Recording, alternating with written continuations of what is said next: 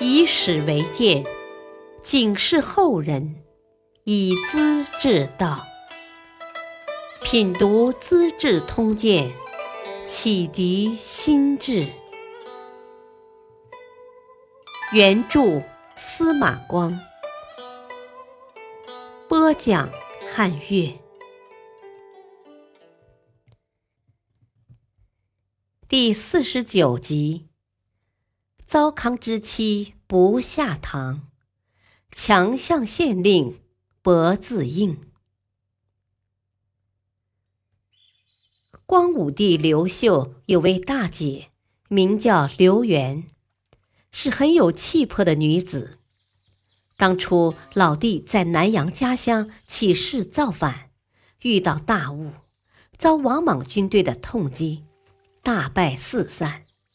刘秀单骑逃走，碰到妹妹薄姬，一把拉上马来，继续前进。接着又碰到大姐刘元。刘秀让他也上马。刘元知道三人共骑一匹马，哪能跑得快？弄不好一起当俘虏，急忙挥手：“快跑！三人不能两全，何须同时等死？”拒不上马。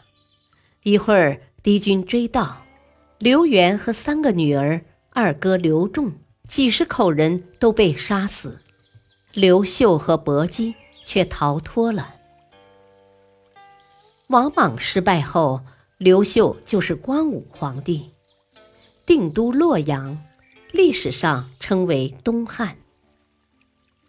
光武帝把二姐胡杨公主、妹妹宁平公主接到京城，这样活着的亲人都团聚了。不久，胡杨公主的丈夫死了。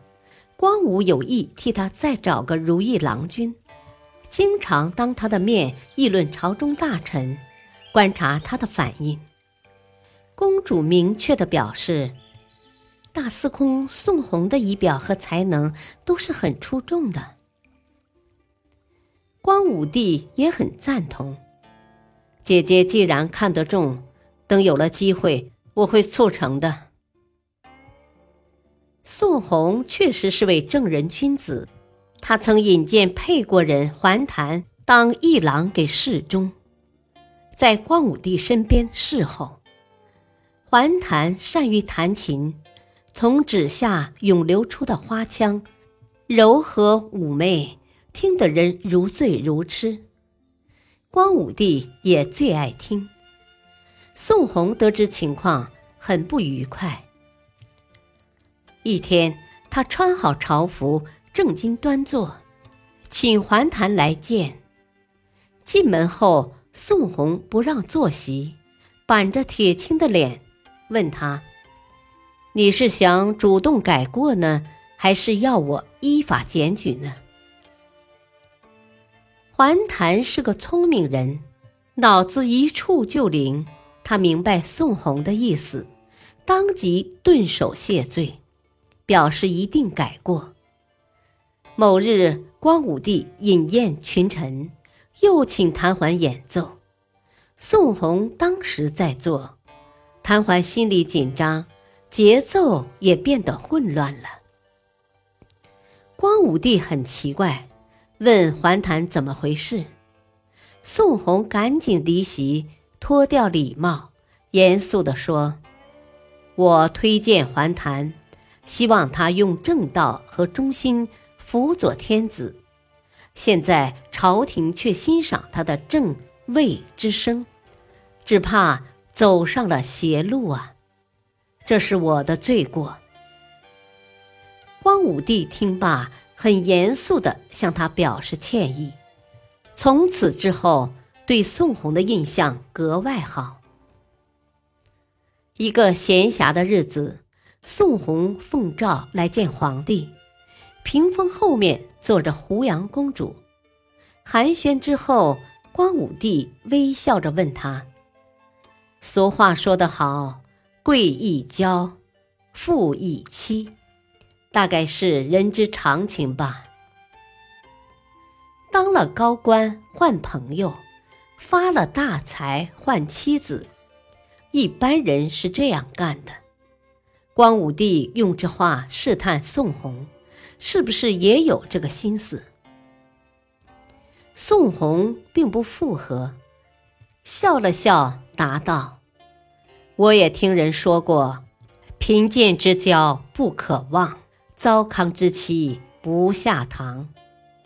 陛下说的是普通人。”君子可不是这样，一块儿吃糠咽菜的妻子怎能赶出家门呢？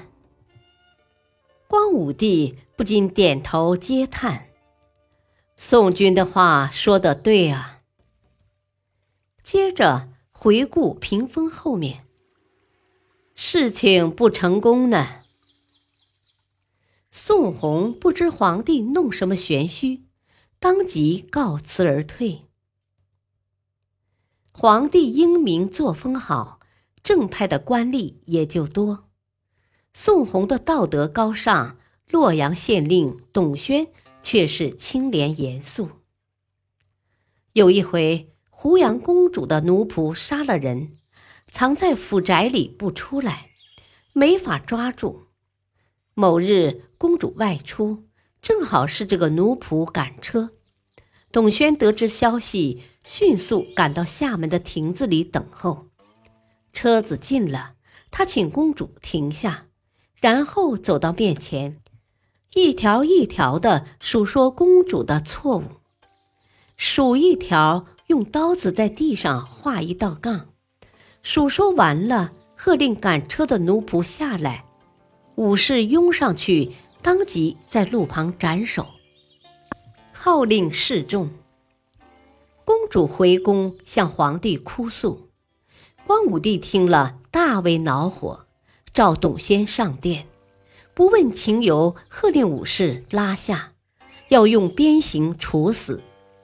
董宣叩头说：“死没什么关系，得让我把话说清，死得明白。”光武帝斥道。你如此跋扈，有什么可说？董宣昂头挺立，毫不畏惧。陛下英明神武，促成汉室中兴，天下市民百姓无不敬仰，歌颂陛下的恩德。可是陛下却纵容家里的奴仆杀人，法律竟管不得，以后还用什么去治理天下？我说完了。不要鞭子，可以自杀吗？说罢，一头撞向殿柱，血流满面，晕死过去。光武帝赶紧叫侍卫把董宣扶起，等到醒转过来，要他向公主赔个礼算了。董宣坚决不肯，叫道：“我没错，赔什么礼？”侍卫强行按住他的头。董宣气横了，双手撑地，拼死命把脑袋昂起，绝不低下去。公主的面子下不来，又没办法，就反问光武帝：“你过去当老百姓，英雄豪杰藏在家里，地方官不敢过问；如今做了天子，怎么反而连一个县令也没法对付？”光武帝知道董宣是对的，原来只想迁就公主，没料这人如此倔强，绝不随和，还能怎样呢？只好转过头去来开导姐姐。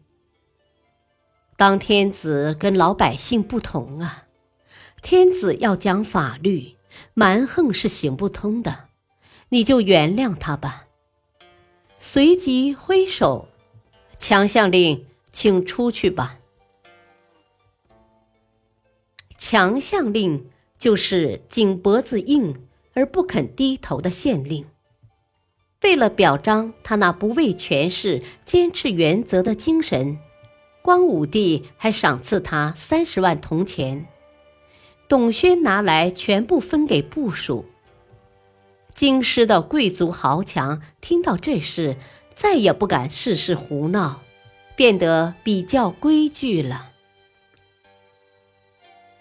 感谢收听，下期播讲公孙述装腔作势，据官路治世自刎。敬请收听，再会。